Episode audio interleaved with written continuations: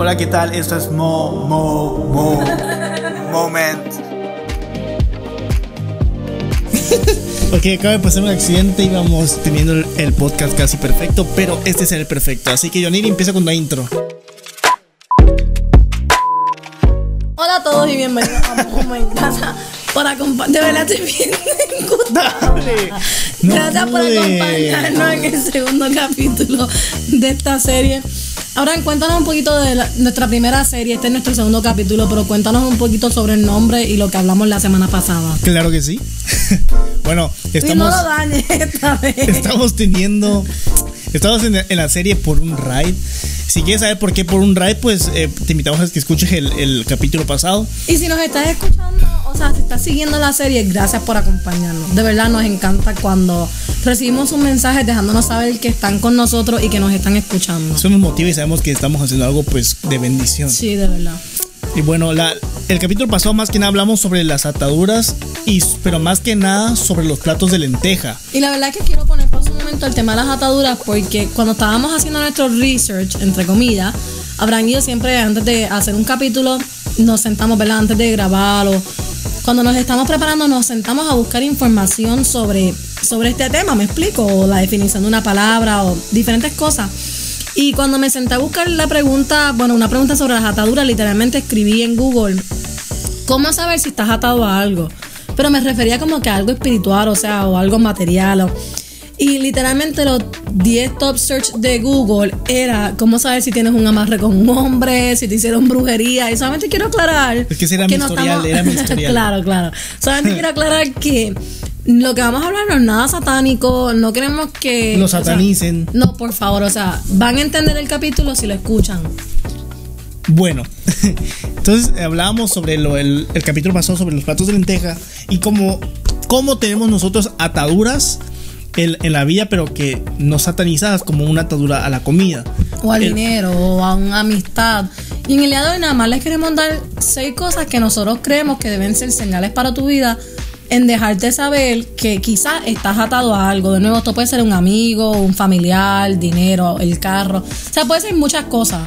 Eh, y la primera es dificultad para tomar decisiones. ¿Por qué se te hace tan difícil? Porque quizás depende de lo que otra persona dice ¿O piensa? o piensa, o también depende de algo material, por ejemplo, depende de tu carro, depende de, de tu dinero, por ejemplo, si te ofrecen, ok, queremos que sirvan más tiempo en la iglesia, y tú dependes de tu carro, quizá la respuesta sea que no, porque tienes que pagar más gasolina, o porque no tienes carro tan siquiera, me explico. O sea, el típico, mira, déjame pensarlo. O u orarlo. Claro, y ya sabemos que eso es un no. ok, la última, la última, la segunda necesidad de ser complaciente. Claro, y yo no sé tú, pero esto es algo con lo que yo lidero mucho. No creo que sea mi atadura porque es algo que hago en general, pero cuando decimos necesidad de ser complacente nos referimos como que a una persona, tú sientes que tú tienes que complacer todo el tiempo y tú eres infeliz cuando no logras complacer a esa persona. En mi caso, yo me siento mal cuando no puedo complacer a todo el mundo, o sea, cuando no puedo hacer a todo el mundo feliz, eso me hace sentir mal. Pero Algo que trabajas con ella. Claro, es algo que trabajo. Pero no significa que necesariamente está atado. Cuando decimos atado es que nos referimos a que con una cierta persona en, en específico o con algo o a alguien, no sé, Una situación. tú te sientes que como que tú necesitas que esa persona sea feliz para que tú seas feliz. Como que tu completa felicidad y dependencia emocional depende de que esa persona sea feliz. Inclusive eso que comentas lo podemos ligar a, a, a las adicciones. Claro. Porque sientes la necesidad de complacer eso que estás pidiendo. Claro. ¿Me explico? Y con todo esto me gusta mucho la tercera, que es dificultad para poner límites. Porque poner la realidad es que vas a escuchar estas seis, estas seis cosas que te vamos a mencionar y la realidad es que todas están entreconectadas, o sea, todas están conectadas Están de alguna ligadas, manera. están ligadas. Están ligadas. Pero me gusta mucho dificultad para poner límites porque cuando tú tienes dificultad para poner límites, tienes dificultad para tomar decisiones y tienes dificultad porque entiendes que tienes que complacer a todo el mundo.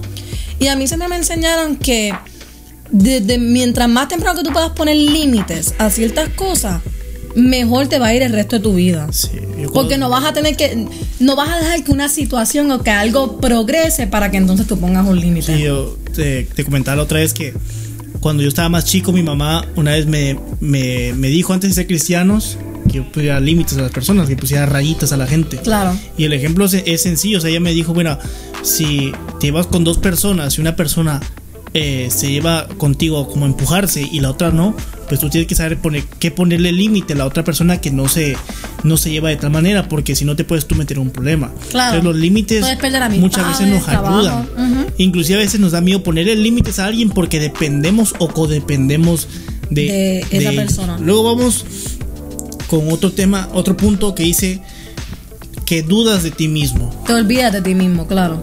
Eh, yo creo que cuando tú vives por complacer a los demás, cuando tú dependes de cosas materiales, de gente, todas estas cosas, es imposible tú pensar en ti. Porque tienes la cabeza y la mente tan llena de otras cosas que es imposible sentarte a pensar y decir, ok, ¿qué me hace a mí feliz? ¿Qué límites yo tengo que poner? ¿Qué decisiones yo tengo que poner? Lo próximo es el hecho de que tienes que buscar cómo justificarte. Constantemente tú te estás justificando. Sí, a veces uno se olvida, como tocabas el punto ese, de te olvidas, el de justificar es el penúltimo punto. Entonces a veces cuando uno se olvida de sí mismo por complacer a alguien más, porque como tú decías, justamente todo está como que ligado. Mientras más te olvides de ti mismo, mi- menos alcanzas tu propósito. Porque inclusive hay gente hoy en día to- todavía estudiando cosas por sus papás y no por ellos. ¿Sí me explico? Y la justificación, pues, mientras más te justifiques, menos alcanzas algo. De hecho, aquí podemos ligarlo como que aparte... La- yo diría que una justificación es como una excusa. Aquí, aquí podemos ligarlo como. La justificación igual es una es un gran eh, alerta de saber a qué estás atado.